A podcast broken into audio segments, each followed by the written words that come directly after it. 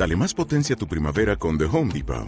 Obtén una potencia similar a la de la gasolina para poder recortar y soplar con el sistema OnePlus de 18 voltios de Ryobi desde solo 89 dólares. Potencia para podar un tercio de un acre con una carga. Potencia para recortar el césped que dura hasta dos horas. Y fuerza de soplado de 110 millas por hora. Todo con una batería intercambiable. Llévate el sistema inalámbrico OnePlus de 18 voltios de Ryobi. Solo en The Home Depot. Haces más.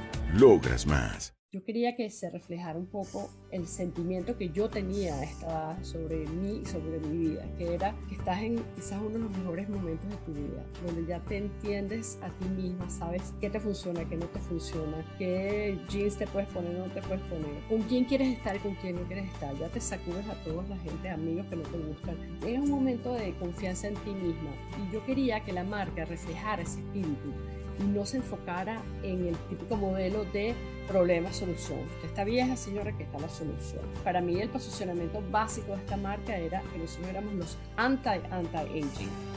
ya a estas alturas de la vida tú no me vas a prometer que te voy a borrar las arrugas y que vamos a echar hacia atrás el reloj. Eso es BS.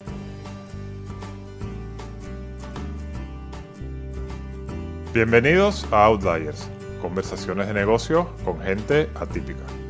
Soy Joseph Gelman. En el episodio de hoy, Sonsoles González, fundadora y CEO de la startup de cuidado capilar Better Not Younger.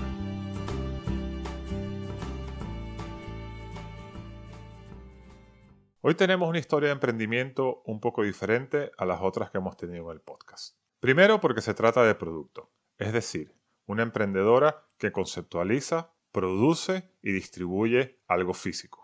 Y en segundo lugar, porque sus productos se venden en Estados Unidos dirigidos al consumidor local. Para ello hablaremos con Sonsoles González, quien luego de una carrera de 27 años en Procter Gamble y en L'Oreal se decide emprender. Y lo hace en un segmento grande, rentable y de crecimiento, pero totalmente olvidado por las grandes casas cosméticas, que son las mujeres de más de 45 años y su cuidado capilar.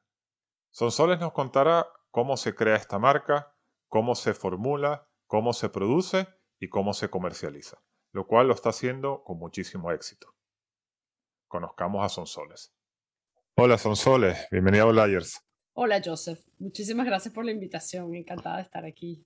No, gracias a ti. ¿Desde dónde nos hablas? Desde Miami, en mi casa. Ah, bueno, pues mira, estamos hablando de Miami, Madrid como decía en la introducción, tú tuviste una carrera muy larga en Procter Gamble y en L'Oreal. Entonces entiendo que en 2016 decides retirarte, te estableces en Miami. Entonces, ¿cómo fue ese plan de retiro? Bueno, uno cuando pasa tantos años trabajando siempre sueña con un retiro, un momento de paz donde tengas tu control sobre tu tiempo. Y eso fue exactamente lo que yo hice. Dejé L'Oreal a finales del 2016, me mudé para Miami y bueno, todo muy bien, muy tranquilo, pasé varios meses así como un poco de detox del mundo corporativo, pero rápidamente yo me di cuenta que esto no es lo mío, que estaba aburrida, que podía hacer mucho más en mi vida. En realidad no estoy acostumbrada a no hacer nada. Tampoco soy una persona de muchos hobbies y finalmente me di cuenta que tenía que hacer algo y empecé a buscar trabajo. Como toda mi vida estaba en, el, en trabajos corporativos, pues hice lo que sé hacer. Eh, llamé a unos headhunters y me puse en el mercado de trabajo una vez más. Eh, empecé con algunas de las entrevistas y casualmente me entrevisté en una compañía mediana de productos eh, de cabello. Me encantaba la oportunidad y me hicieron como un tour de la, de la fábrica, del, del depósito, me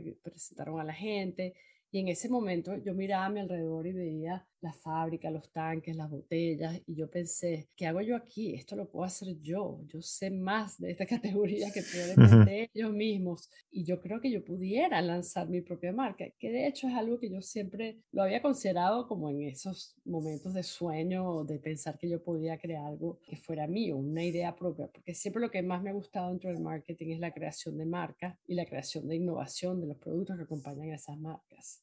Bueno, lo primero que hice antes de nada fue comentarle a tres colegas míos si querían emprender conmigo. Siempre en nuestras conversaciones de muchos años, siempre hablábamos del el cansancio corporativo, de vamos a hacer algo, vamos a comprar una marca. Y bueno, yo les escribí, a la semana quedábamos eh, tres y al mes quedábamos dos solamente. Y de hecho solamente una de ellas continuó trabajando conmigo, aunque nunca dejó su trabajo y siempre lo hizo como por detrás, ayudándome, dándome apoyo y, y obviamente poniendo dinero. Pero en ese momento para mí quedó muy clara hacia dónde iba a ir esta idea. eh, y era atender el, mercado de mujeres mayores de, de, 50 años, mujeres sus 50, sus 60, sus 70. Yo había pasado muchísimos años dentro de la industria y siempre me había llamado la atención cómo todos los briefs que hacíamos, fuera para la agencia, para Product Development, siempre, siempre hacíamos mujeres, Target Consumer, mujeres de 18 a 44 años o millennials. Y eso era como una obsesión. Y yo siempre bromeaba en esas reuniones, decía, bueno, ¿y qué pasa con todas estas mujeres después de los 45? ¿Se mueren, desaparecen? Porque nunca hablamos de ellas. Y la gente se reía en la reunión. Y bueno, con el tiempo ya no me pareció tan divertido porque ya yo había cumplido los 45 claro. más y ya yo, yo me di cuenta que realmente esto era algo que existía en la industria. Y aparte un segmento, me imagino que grande, creciente y con poder adquisitivo, ¿no? Claro, en ese momento yo decido, bueno, voy a ir a esta, hacia este segmento y me pongo a estudiarlo un poquito más y realmente me llamó la atención, primero que nada, qué grande era el grupo de, mujeres en este, en este rango de edad. La población, como todos sabemos, en los países desarrollados ha sido, se ha ido envejeciendo, entonces normal, por supuesto, cuando veo la data me llama la atención qué cantidad de mujeres había en ese grupo. Número dos, todas las estadísticas apuntaban a un poder adquisitivo muy, muy alto. Esta generación, que puedes llamarlo Gen X combinado con Baby Boomer, es la población que más poder adquisitivo tiene en el mercado americano. Tienen bajo su control más de 15 trillones de dólares de wealth y ya no tienen sus responsabilidades de hijos, que ya fueron a college, están en sus casas o en lo que sea que estén haciendo con muchísimo eh, dinero para gastar y sobre todo continúan estando, a mi juicio, creo que estaban todavía muy interesados en el mundo de la belleza, porque así lo veía yo en mí misma, que en ese momento tenía 53 años, y lo veía con mis hermanas, mis amigas, que era un grupo que todavía le interesaba verse bien, verse atractivo y cuidarse el cabello, la piel, etc. Claro, parece un, como una oportunidad perdida de las grandes mm, compañías cosméticas, ¿no? Claro, yo en ese momento pensé, wow, esto es como una minita de oro y nadie quiere ir hacia allá. Y a veces yo pensaba, ¿por qué será que no quieren ir hacia allá? Entonces lo primero que pensé es, bueno, realmente eh, las compañías grandes como L'Oreal y un Procter que tienen sus marcas establecidas, siempre tienen un poco de temor de eh, hablarle a la mujer madura, porque puede ser que van a turn off a, a sus consumidores jóvenes. O creo que la realidad también es que la mayoría de estas empresas em, emplean a gente muy joven y ellas no se ven reflejadas en ese problema, ellas se ven reflejadas en sus propios problemas que son de millennials o, de jóvenes y por eso no ven esta necesidad de, de, la mujer de mayor de 45, 50, etc. Ok, entonces, dada tu experiencia, que habías trabajado mucho en, en, el tema del cuidado capilar, mm, decides hacer para el cuidado capilar de la mujer eh, madura. Entonces, esa es la idea, ¿no? Pero claro. Yo había eh, trabajado muchísimos años en, en, cuidado capilar. Yo había lanzado marcas como Head and Shoulders, Spur Plus, Pantene y después en los Estados Unidos manejé todo el portafolio y fui presidente global de Pantene. Entonces yo entendía muy bien la relación que tiene la mujer con el cabello, conocía muy bien la tecnología, los diferentes tipos de cabello y precisamente de todos los productos que más o menos hablaban de la mujer madura, sin duda el de cabello era era el más lejano a eso, porque siempre podrías argumentar que el cuidado de la piel, pues de una manera u otra se le habla a la mujer madura, pero no el cuidado del cabello. Cuando empecé a estudiar un poquito más qué es lo que está pasando, me di cuenta que realmente es tan complejo el tema del cabello desde el punto de vista fisiológico, lo que está ocurriendo en el cabello, porque tus hormonas están cambiando y al, al caerte el estrógeno, eso tiene muchísimo impacto en el cuero cabelludo, tiene impacto en el tamaño y la forma del folículo, tiene impacto en los ciclos de, crecimiento del cabello, tiene impacto en la producción de aceites naturales en tu cuero cabelludo que impactan en los aceites naturales en el pelo. Y yo dije, wow, esto es realmente, no solamente es una necesidad, pero hay, hay razones fisiológicas que se pueden atacar desarrollando los productos correctos para estos problemas pues como dicen en Silicon Valley, eh, ya habías encontrado un problema real al cual atacar. Entonces, resumiendo, es eh, productos para cuidado capilar para mujeres en un rango de edad de más de 42, 45 años, que estaba totalmente desatendido por, por la industria cosmética.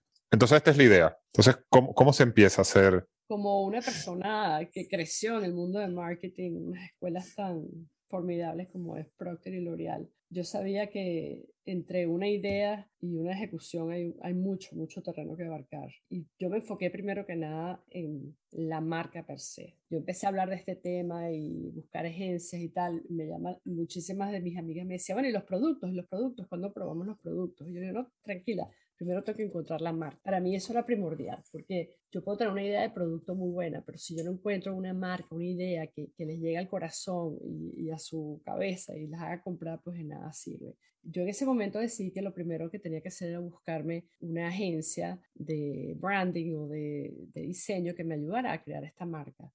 Eh, yo otra cosa que estaba muy clara era que a las mujeres no les gusta decir que les digas que están viejas.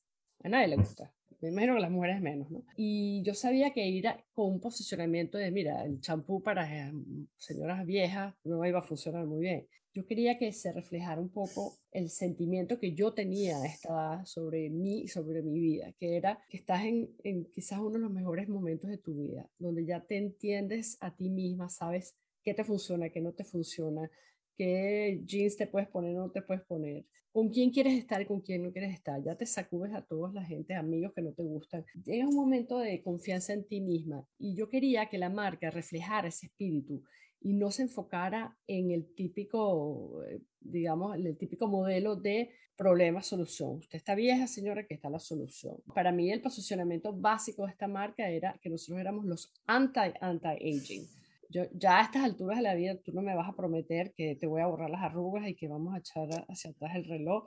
Eso es BS, como dicen los americanos. Yo quería algo que reflejara más realmente este sentimiento de que, mira, yo no voy a eh, ponerme más joven, pero me puedo ver, ver perdón, lo mejor. Sí, pero esto es muy interesante porque a mí me da la impresión que durante años y años las marcas de belleza o cosméticas o, o de ropa lo que le han transmitido a la mujer es usa esto para que te veas más joven, ¿no? Totalmente. Esto está, es algo muy intrínseco en la sociedad. Se le ha puesto a la mujer como una fecha de caducidad.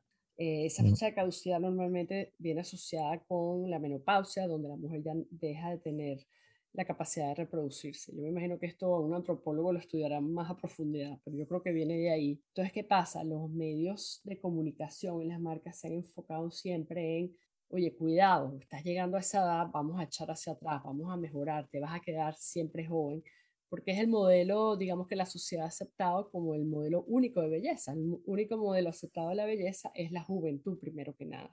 Sí, eso está claro que tú no quieres ir por ahí. Y, un tema quiero comentar, eh, que tú empezaste por donde hay que empezar. O sea, tú empiezas por el posicionamiento, que para el que no es muy de marketing, eh, lo resumiríamos como esta es la esencia de lo que es la marca. Cuando decimos la marca, no estamos hablando todavía de la identidad visual, sino esto es lo que tiene que transmitir esta marca. Entonces, cuando tú empiezas, tú con esa idea, que me imagino que es la idea con la que vas al brief a, esta agencia creativa que comentas, eh, ¿en, qué trabajan? O sea, cuéntame qué temas salen y, a dónde llegan. A mí realmente de todas las agencias con las que yo me reuní, finalmente fui con una que irónicamente nunca habían trabajado ni un solo día en su carrera en productos de belleza y eran dos hombres 30 y algo de edad. Entonces, lo más quizás inapropiado el punto de vista de que ellos entendieran lo que yo estaba tratando de comunicar. Sin embargo, fueron ellos los que dijeron, después de hablar varias horas conmigo, como que, wow, espérate, yo creo que lo que tú quieres es verte mejor, no verte más joven.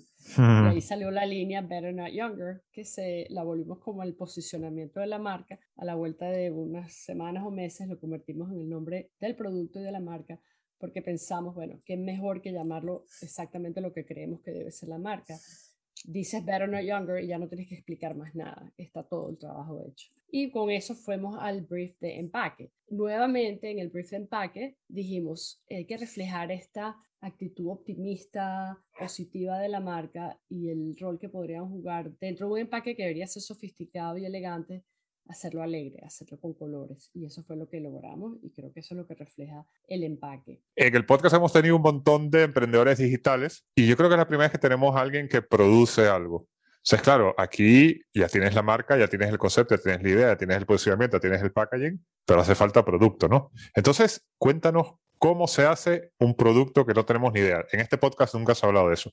Claro, claramente habiendo estado en, este negocio desde adentro, eh, había estado millones de veces en plantas, había visitado eh, contratistas, proveedores y sabía muy bien este mundo y sabía que tenía que ser un contratista quien me iría a hacer los productos, porque yo no iba a fabricar una, una, fábrica, yo quería comercializar una marca. Tú te sorprenderás la cantidad de productos que tú ves de marcas muy conocidas que de hecho no son fabricadas por el fabricante. Ellos se enfocan quizás en, en fabricar las cosas más de volumen grande para su eficiencia y buscan contratistas que les hacen otros productos más especializados. Por otro lado, si tú entras a cualquier supermercado, farmacia, aquí o en el mismo España y ves las marcas privadas, marcas blancas, todas esas marcas blancas las fabrican este tipo de, eh, de manufactura contratada que se llama. Y yo sabía que tenía que ponerme en, manos de alguno de ellos. Haciendo un poquito de research, conocí a cuatro o cinco dentro de la zona cercana al sur de la Florida y empecé a visitarlos uno por uno, eh, a ver cuáles eran sus capacidades, cuánto me cobraban por desarrollar un producto, qué productos, empecé a probar sus productos sin que ellos me dijeran qué marcas eran. Y así fue llegando al que llegué, que es una compañía aquí en el sur de la Florida que se llama Pure Source. De hecho, yo ni sabía que habían tantos en Florida. Para mí, toda la vida había creído que estaban todos en New Jersey. El próximo paso es eh, darles un brief de qué es lo que tú quieres. Y claro, porque tú tienes, eh, y eso te quería preguntar, porque, o sea, estos los fabrican, pero me imagino que tú tienes que decirle, pues ponle un poquito de esto, un poquito de lo otro y, y como que tienes que darle cierta dirección, ¿no? ¿Qué ingredientes tiene el producto, en qué cantidad? Y me imagino que habrá un tema ahí de, de ir probando y ensayo y error, pero habrá que formular el producto, ¿no? Sin duda, muchísima gente que lanza que lanza productos o digamos una peluquería X va a uno de estos contratistas y le dice, bueno, hazme un champú y ya. En caso yo sabía que teníamos que hacer un producto muchísimo más eh, adecuado a esta, a esta consumidora y, digamos, mucho más sofisticado. También quería que fuera un producto lo más eh, clean posible para estar en las tendencias que tiene el mercado de que cada vez los productos de belleza tienen que ser más libres de, de cualquier tipo de, de, ingredientes dañinos. A través de mi socia, que todavía continúa siendo mi socia porque no estaba muy activa, me puso en contacto con una chica que trabajaba en la industria, eh, graduada de MIT, con un PhD en Cornell en materiales, que lo que le gustaba era formular. Empecé a trabajar con ella, le pagaba por horas y me ayudaba a hacer, eh, a entender qué es lo que está realmente ocurriendo con esta mujer en su pelo y desarrollar la estrategia de producto. Para nosotros quedó clara que hay, digamos, tres dimensiones que afectan o que podrían afectar o mejorar el cabello. Eh, uno es el cuero cabelludo. El cuero cabelludo es el único sitio donde el pelo está todavía vivo, donde tú puedes hacer algo por el cabello antes de que nazca y tiene una gran importancia en la calidad del pelo o cuánto pelo te va a salir. Por otro lado, tienes ya, digamos, la parte pura y dura capilar, los shampoos, acondicionadores, productos de styling, tratamientos que están diseñados para atacar esos esos signos de, envejecimiento que tú estás viendo en el pelo, por ejemplo, el frizz o el pelo seco, etc.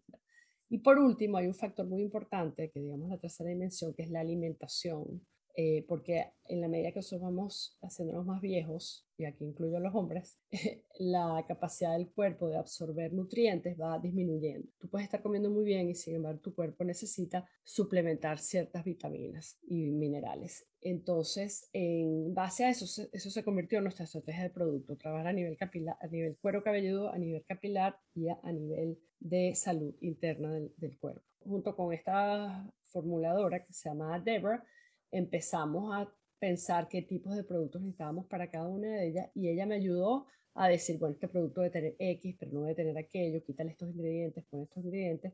Y hicimos un brief para cada uno de estos productos, que empezamos con unos 5 o 6 productos. El próximo paso es tú le pasas estos briefs al contratista, ellos te hacen unos prototipos y empezamos a probar. Empezamos a probar entre nosotros, eso lo da a mis amigas, a mis hermanas y tal y le damos comentarios. Este, este hace mucha espuma, este me reseca el pelo, este, este, aquello. Y fuimos ajustando, ajustando. Este proceso tomó varios meses porque realmente queríamos algo que fuera perfecto. Eh, y seguimos y seguimos y a medida que aprobábamos uno, pues bueno, una gran felicidad y seguimos. En paralelo también te comento que queríamos que la fragancia jugar un rol importante porque es parte de la experiencia que tú tienes, sobre todo en la ducha. Y conseguimos también trabajar un perfumero especialista en el sur de la Florida, una empresa muy pequeña, muy familiar, que también nos ayudó. Fuimos allá a su oficina con muestras más o menos del olor que nos gustaban y ellos nos desarrollaron un perfume que hoy en día continúa siendo la fragancia que tenemos en todos nuestros productos.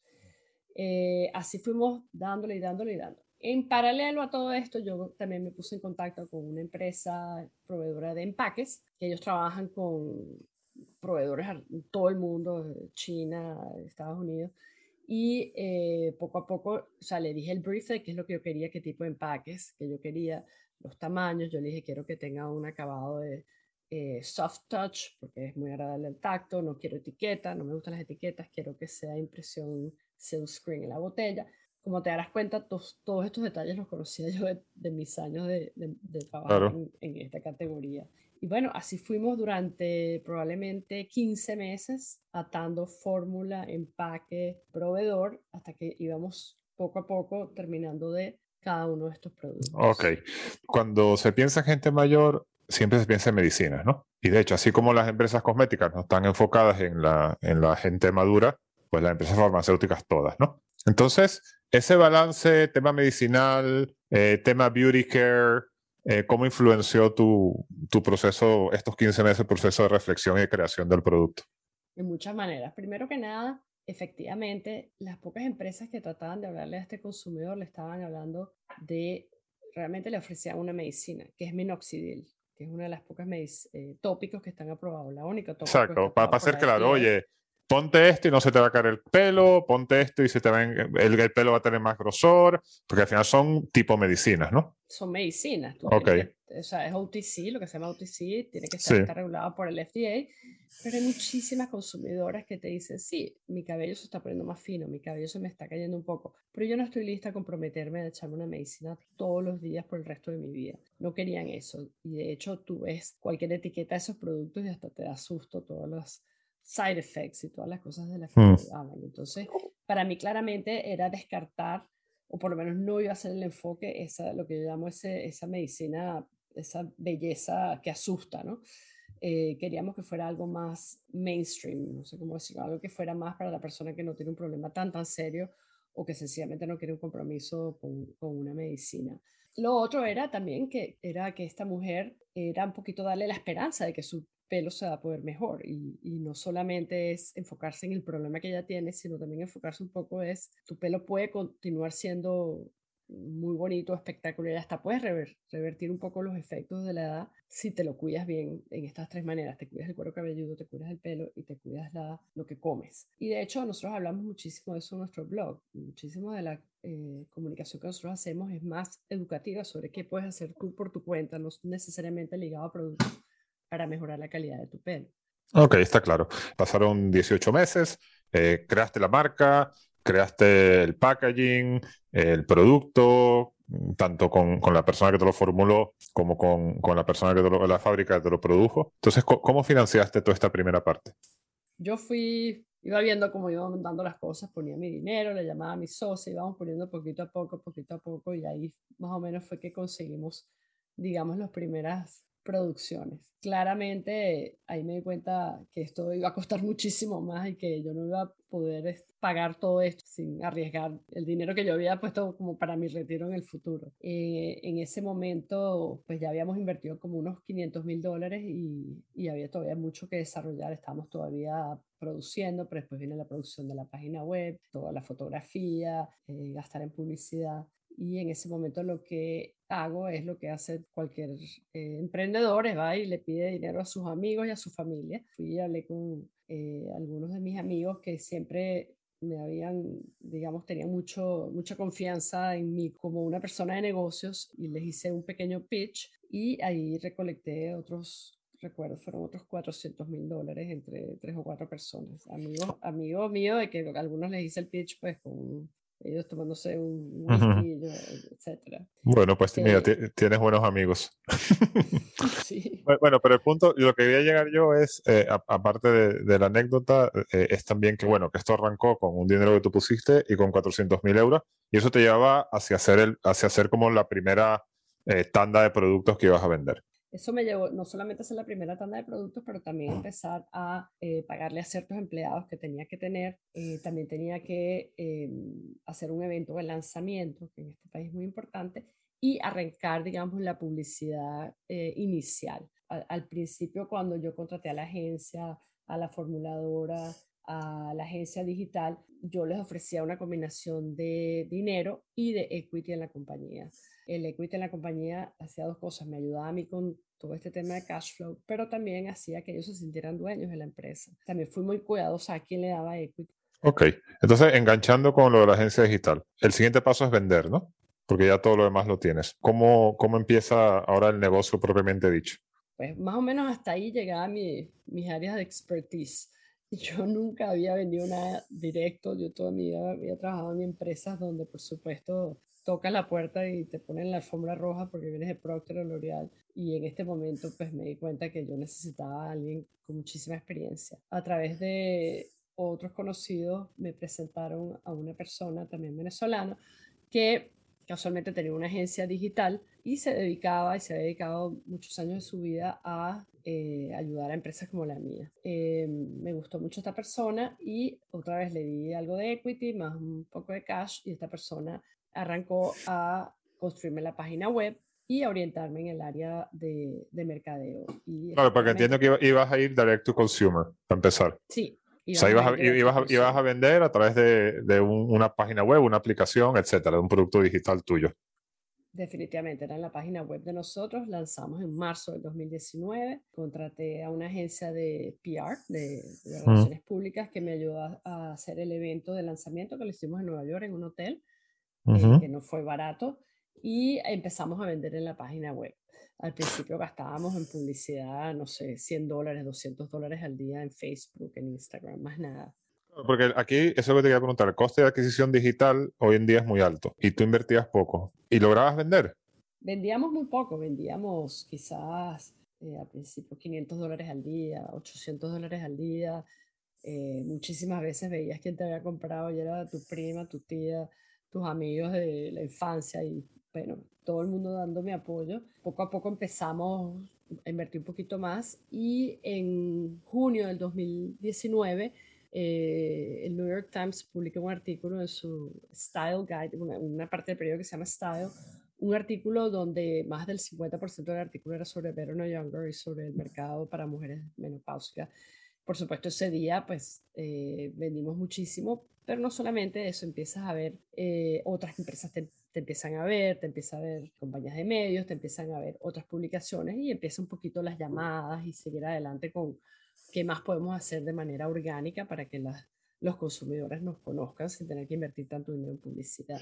Quisiera hacer un, un paréntesis porque y haciendo el paralelismo con todos los emprendedores digitales que hemos tenido en el podcast, aquí es donde diríamos, ahora ya tienes product market fit. O sea, tú tienes un producto que funciona, lo has lanzado al mercado eh, de una manera muy orgánica y muy acotada y estás vendiendo. Sí, pero este sería el momento en el cual un emprendedor digital haría el seed round.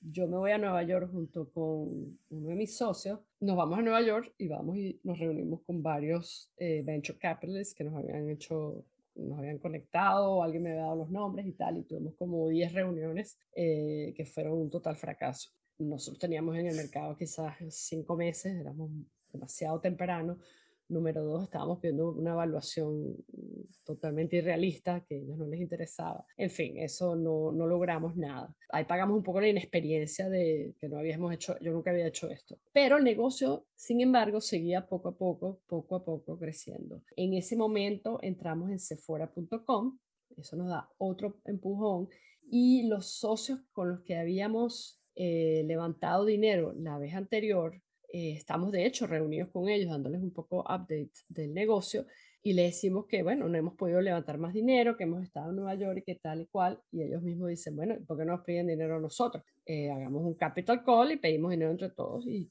todos dijeron que sí, y en ese momento levantamos 600 mil dólares más.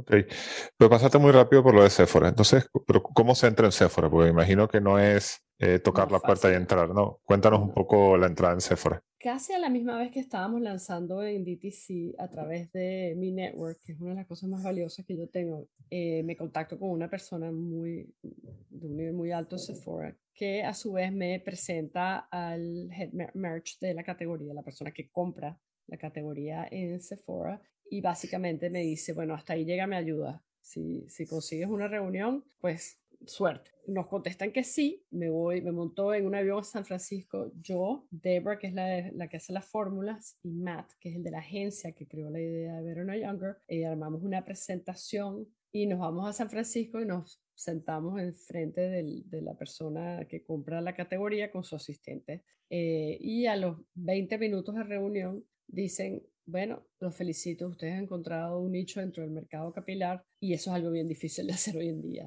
Así que estamos interesados en ustedes. Regresamos, nos invitaron a ir tres meses después otra vez a San Francisco, allá a entrar en más detalle en productos, precios, condiciones y eso fue otra reunión muy, muy exitosa y a partir de ahí ya nos dieron el go para entrar en sephora.com. ¿Y qué impacto tuvo en ustedes esto? O sea, ¿cómo fue creciendo el negocio a raíz de Sephora? Porque digo que estuviste dos años casi exclusivamente con ellos.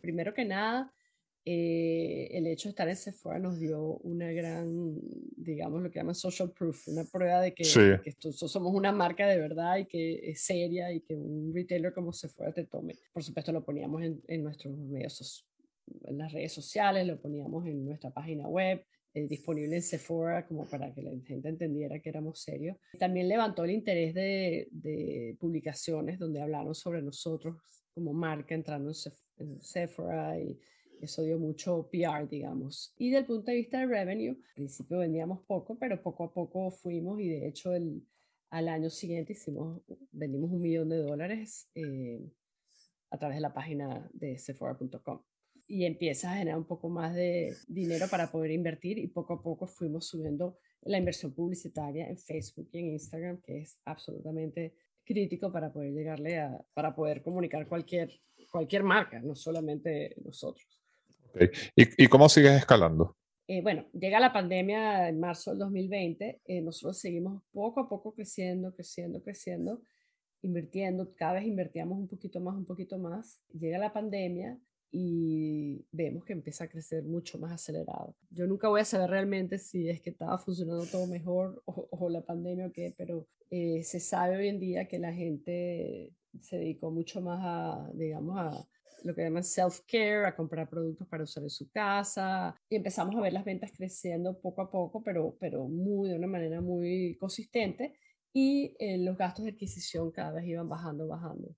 Durante todo este año estábamos creciendo de una manera muy consistente, de una manera que podíamos continuar fondeando tanto la compra de inventario como la publicidad. Y como a los seis meses de esta, digamos, continuo crecimiento steady, eh, nos contactan de Ulta. Ulta es un Sephora, pero muchísimo más grande que Sephora en los Estados Unidos. Sephora tiene creo que unas 700 tiendas, ellos tienen 1400 y ellos son mucho más grandes en el área de capilar. Sephora se enfoca mucho más en maquillaje, en cuidado de la piel y Ulta tiene un mejor balance. Entonces se estima que es como un 30-40% más grande en el área capilar que Sephora. Tenemos reuniones muy, muy productivas con ellos y nos dicen queremos, queremos que, que trabajar con ustedes y queremos que entren en tienda física.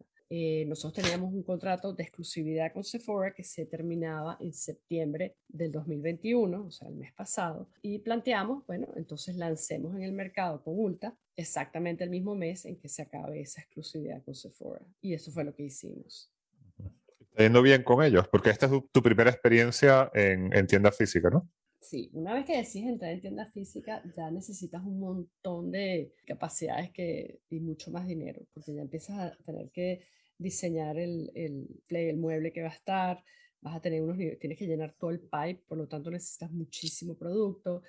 Eh, obviamente tienes muchísimas cosas que manejar desde el punto de vista de compliance, de legal, de cómo le vas a enviar los, eh, los productos, tienes que hacer entrenamiento al personal. Entonces, bueno, empezamos ya a contratar una directora de ventas, contratamos una compañía que se encarga de este entrenamiento, etcétera contratamos un diseñador especialista en diseñar los muebles de Ulta y eh, ahí fuimos dándole, dándole, dándole hasta que lanzamos el mes pasado por primera vez en una tienda. Nos ha ido muy, muy, muy bien, muy por encima de los estimados que ellos tenían y, los estimados que nosotros teníamos, eh, más de un 100% por encima del estimado. Y eso fue el mes pasado, así estamos. Ok. Eh, entiendo que aparte vendes también por televisión, ¿no? Sí, en Estados Unidos hay una cultura muy grande de lo que se llaman los home shopping networks. Es una cultura de, muy particular donde la persona ve un canal de televisión donde durante todo el día te venden productos, pero no es una venta, digamos, que te empujen productos, eh, por, por empujarte productos. Es una la persona tiene una relación con el host, que es la persona que está ahí, tú te sientes que estás como en una conversación con ella ella te va a contando sobre un producto y te dice que lo puedes comprar si llamas ahora o entras en la página web. Eh, esto se llama el Home Shopping Network. Otra vez, a través de un contacto de mi network, me di cuenta que el CFO de esta compañía era un ex compañero mío de Procter. Lo contacté, me puso en contacto con la persona. Otra vez me monté en un avión, me fui a Tampa, tuve la reunión con ellos, les encantó la propuesta este canal se caracteriza porque el 100% de, su, de sus compradores son mujeres mayores de 45 años, entonces les pareció como anillo al dedo y empezamos con ellos en el 2020. El proceso para empezar con ellos, desde que ellos nos aprueban hasta que realmente entramos, es larguísimo, muy complicado porque esta compañía tiene unos requerimientos de aprobaciones legales muy estrictos de sobre qué puedes decir sobre el producto, qué es lo que no puedes decir, todo tiene que tener un, una prueba, un fundamento tienes que llevar tus productos a unos laboratorios externos que le hacen todo tipo de pruebas para asegurarse que son eh, eficaces, pero también son, no van a causar ningún daño al consumidor. Todo esto tardó como unos ocho meses y por fin salimos al aire en julio del año pasado y fue un tremendo fracaso. Eh, vendimos, vendimos 60% por debajo del estimado. Para la gente que no lo conoce, o sea, te dan un slot a ti de creo que son 12 minutos y te dicen, en este slot deberías vender X cantidad de productos. Ellos ponen una productividad por minuto que obviamente es mucho más baja cuando eres una marca nueva y sin embargo este, nos fue muy mal. En ese momento, ellos como funcionan, ellos tienen un host, que es la persona que está todo el programa vendiendo, que es así como la amiga del, del que está viendo, y tienen un invitado que normalmente está en el estudio, que normalmente es una persona de la empresa que ayuda con la venta con COVID se, se, hacía, se empezó a hacer por Skype. La persona de mi empresa que lo hizo fue una persona de marketing. Eh, fue, ella lo hizo muy bien, todo, ella conoce muy bien los productos, pero fue un verdadero desastre. Volvemos a salir al aire una vez más y otra vez fue malísimo. En ese momento yo dije, no, esto hay algo raro aquí, no puede ser que nos esté yendo mal cuando, cuando el producto encaja también. Ellos también creen muchísimo en la marca, eh, estudiando mucho, mucho el tema, averiguando, preguntando, me di cuenta que esto era un mundo totalmente diferente al que yo conocía y al que muchísima gente conocía. Y decidí eh, contratar a unos consultores que se dedican precisamente a ayudar a marcas como la mía a hacerlo bien. Cuento largo, trabajo corto, ellos cambiaron completamente la dirección en la que vivíamos. Eh, yo me convertí en la persona que sale en televisión hablando ellos me entrenaron de cómo hacerlo, qué decir, todo, desde que poner... O sea, espera, espera, o sea, tú, tú sales, si yo voy a QVC en Estados Unidos y, lo enciendo a la hora, te veo a ti. Me vas a ver a mí. Este, yo he salido al aire siete veces. Es, es una experiencia, digamos, aterradora porque es live, live. Esto no es grabado, esto es live. Tú estás conectándote vía Skype. Ellos tienen, o sea, la sede de ellos son unos edificios, o sea, es una cosa enorme en Tampa te conectas por Skype y ahí empieza el show que dura 12 eh, minutos, como tú dijiste. En el primer show, después que yo paso por todo este entrenamiento, escogemos el producto adecuado, los apoyos que enseñamos de qué ingredientes tiene y las fotos de antes y después a los seis minutos aproximadamente del show se acaba todo el inventario. Entonces ahí supimos que ya estábamos en buen camino. de este año, de hecho, vamos a crecer. Eh, el año pasado hicimos unos 80 mil dólares en ventas con ellos, que era un chiste. Este año probablemente terminemos con unos 800 mil dólares en ventas con ellos. Ok, entonces tienes una marca omnicanal, ¿no? Vendes a través de tu, propio, de tu propia página web, vendes a través de Sephora.com, vendes en Ulta en tiendas y vendes a través de el Shopping Network, ya está el negocio como montado, ¿no? Ya, tienes varios canales. ¿Y cómo te está yendo? O sea, ¿en, qué números está la empresa y, hacia dónde va? Nosotros del primer año al segundo crecimos de 400 mil dólares a 2 millones. Este año vamos a cerrar por encima de, de 6 millones. Para el año que viene, pues la idea es como mínimo duplicar el negocio. Eh, ya hemos tenido que contratar muchas personas, tenemos ya 22 personas en nómina, quizás agreguemos un par más el año que viene, pero ya estamos, digamos, en posición de a poder apoyar el negocio omnichannel, poder penetrar con cada uno de estos canales, porque todavía nos falta muchísimo por hacer. eh, y bueno, seguir adelante. Esta empresa es un claro target de adquisición, ¿no? Tú, has entrado en unos canales, como diría, muy concretos y hay un abanico gigantesco de canales adicionales a los cuales podrías estar y ya, ya vas a estar en 6 millones. Entonces, no sé, esto parece que en algún momento un Procter Gamble o un L'Oreal se dará cuenta que este segmento existe. Sí, yo creo que ya se están dando cuenta. Eh, eh, si vamos a ser adquiridos o no, bueno, quién sabe, ojalá. No, no es algo en lo que pienso todos los días, pienso más bien en cómo voy a duplicar y volver a duplicar el negocio tanto, eso me da muchísima alegría y también por todos los empleados y las personas que me han acompañado en esto que, que trabajan durísimo. Yo siempre digo, muchos de ellos pudieran ganar muchísimo más dinero en otras empresas y sin embargo están aquí conmigo porque creen en este proyecto y porque espero el día que sí se venda o que entre un inversor mayoritario, pues que ellos se beneficien también financieramente eh, de haber estado conmigo desde el principio cuando no vendíamos casi que nada. Eh, eso, eso realmente es lo que la mayor satisfacción y eventualmente sí lo comprará alguien y se darán cuenta. El mercado de este, de este segmento se está despertando. Eh, se han lanzado muchísimas marcas en los últimos años, año y medio, sobre todo dirigidas al, a la mujer que está en menopausia, con muchos productos que alivian los síntomas de la, de la menopausia pero también para la piel y ese tipo de cosas. ¿Y qué, nuevos productos tienes tú en mente? Acabamos de lanzar una línea para cabello rizado, que nos, digamos que nos faltaba, y también acabamos de lanzar eh, productos para las cejas y las pestañas, porque eso también se ve muy afectado por la, el envejecimiento. Ok. Oye, yo, yo, quisiera volver a un tema que lo medio tocamos, pero yo quiero profundizar en ese tu negocio me parece un negocio redondo.